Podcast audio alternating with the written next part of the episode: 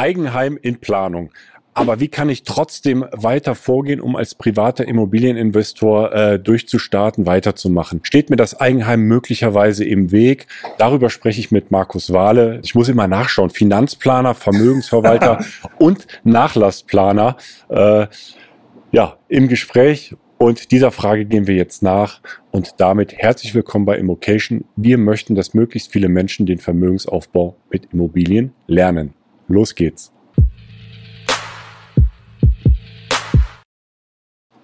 Hallo, ja, Alex, hallo Markus. Hi Markus, entschuldige bitte. Ich habe mir das eben aufgeschrieben. Finanzplaner, Vermögensverwalter und Nachlassplaner bist du. Mhm. Und natürlich auch äh, Coach bei Immocation. Mittlerweile hauptberuflich fast. Ja. Und darüber, darüber freuen wir uns natürlich gewaltig, dass ja, du so viel äh, Zeit auch bei uns äh, investierst. Ja, ähm, eine spannende Frage.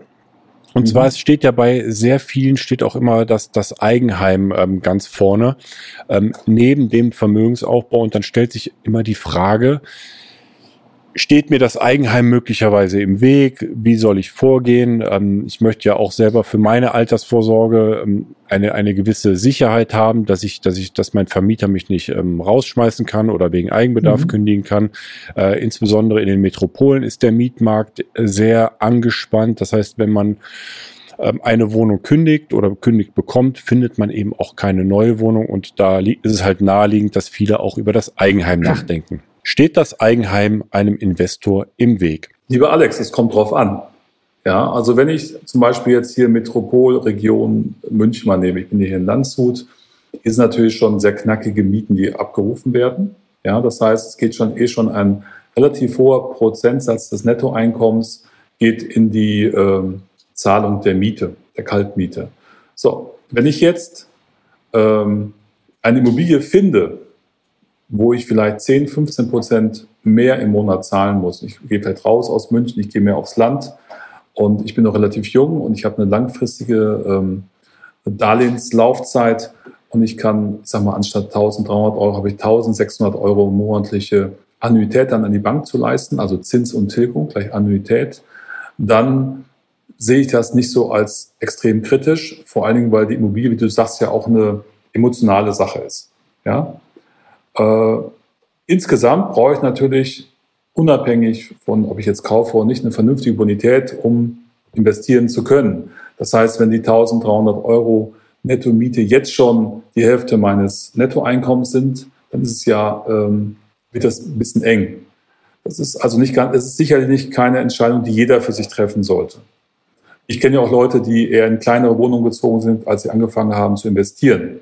Um Der umgekehrte Fall, ja. ja. Genau. So, jetzt ist natürlich der, der Wunsch, auch nachvollziehbar, finde ich, äh, ist ja nicht alles nur mit dem Rechenschieber zu machen oder mit dem Taschenrechner, sondern es gibt ja auch emotionale Themen im Leben und so, meist, die meisten natürlich, sobald sie Partner, Partnerin haben oder Kinder da sind, wünschen sich natürlich, die meisten wünschen sich dann einfach ein Häuschen mit ein bisschen Garten und so. Kann ich nachvollziehen. Es sollte immer in Relation sein zu dem Einkommen, was man hat und zur Bonität. Also wenn sich natürlich jemand zum Prunkschuppen jetzt hinsetzt, äh, für anderthalb Millionen und hat äh, 4000 netto, was sehr, sehr viel ist, ähm, wäre trotzdem die Relation nicht mehr gegeben. Ja, und das ist dann auch schwer der Bank zu erklären. Aber ich kann der Bank natürlich schon erklären, die zahlst 1300 Euro Miete und in Zukunft sind es 1,6, also 300 Euro mehr kalt, aber es bleibt ja bei mir. Das heißt, mein Vermögensaufbau wird damit betrieben. Da haben die Banken meistens auch kein Thema mit. Ja, so 10, 15 Prozent über dem 20 Prozent über dem so als Pi mal Daumen-Regel über dem, was ich eh schon an Kaltmiete zahle. Das heißt, wichtig ist es dabei, auf etwa demselben Niveau zu bleiben, nicht über seinen Verhältnissen sich jetzt äh, genau. ja mit dem Eigenheim äh, sich das Eigenheim zu leisten, äh, sondern ungefähr dem Leben der Lebenssituation angepasst einfach. Und genau, dann, was ja auch schon schwierig ist. Was, was schwierig ist, denn man sieht ja, mhm. ich, ich krieg so und so viel Nettogehalt, das hast du ja gerade ausgeführt, und da kann man sich ja durchaus auch was Größeres leisten, was eben nicht mehr den Lebensverhältnissen angepasst ist. Aber genau, genau. in diesem Punkt ähm, wird es dann einfach schwierig mit der Haushaltsrechnung. Und das, diesen Spagat muss man dann lösen. Was, was möchte man eigentlich, äh, wenn man der Bank erklärt, die Situation, ich, ich ziehe jetzt ins Eigenheim, ich baue jetzt hier auch über das Eigenheim auch nochmal Vermögen auf, bin aber in ich sag mal, in einem Äquivalentzustand zur Miete, dann äh, sagst du, ist das überhaupt nicht ähm, schädlich.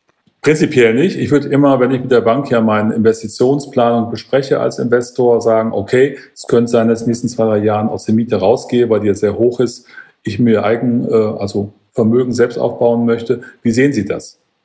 Ja, ich bin ja ein Freund davon, den, Fragen, äh, den Banken eine Menge Fragen zu stellen. Und meistens äh, gehen die dann ja auch in die Reflexion. Und äh, ich habe es noch nie erlebt, dass, dass eine Bank gesagt hat, bei Mandanten von mir geht überhaupt nicht. Ja. Also insofern, bei einer guten Bonität mit einem vernünftigen Preis sehe ich das als generell unproblematisch an. Ja, es muss halt in die eigene Lebensplanung passen. Und äh, das ist auch das Stichwort, es muss in die eigene Lebensplanung passen und wichtig, ja, den Dialog mit der Bank einfach suchen und äh, nicht hinterher sozusagen dann zur Bank gehen und sagen, ups, ich bin mir nicht sicher, ob ich jetzt weitermachen kann, sondern das im Vorhinein einfach sauber, ja, durchzudenken und planen. Genau. Der Klassiker hinterher zu sagen, wie finden Sie das, habe ich gemacht. Ja, ja. ja das, das, das, das, sagt meine Steuerberaterin immer. Die, die rauft sich die Haare über dem Kopf zusammen, sagt, komm doch vorher an ne? und fragt mich das genau. vorher. Seit dem Coaching ja auch immer, bevor ihr irgendwas macht, zeigt es uns doch und dann kriegt ihr ein Feedback. Ihr müsst ja nicht das machen, was wir euch sagen, aber ihr habt dann was zum Nachdenken. In diesem Sinne, vielen Dank, lieber Markus. Sehr gerne.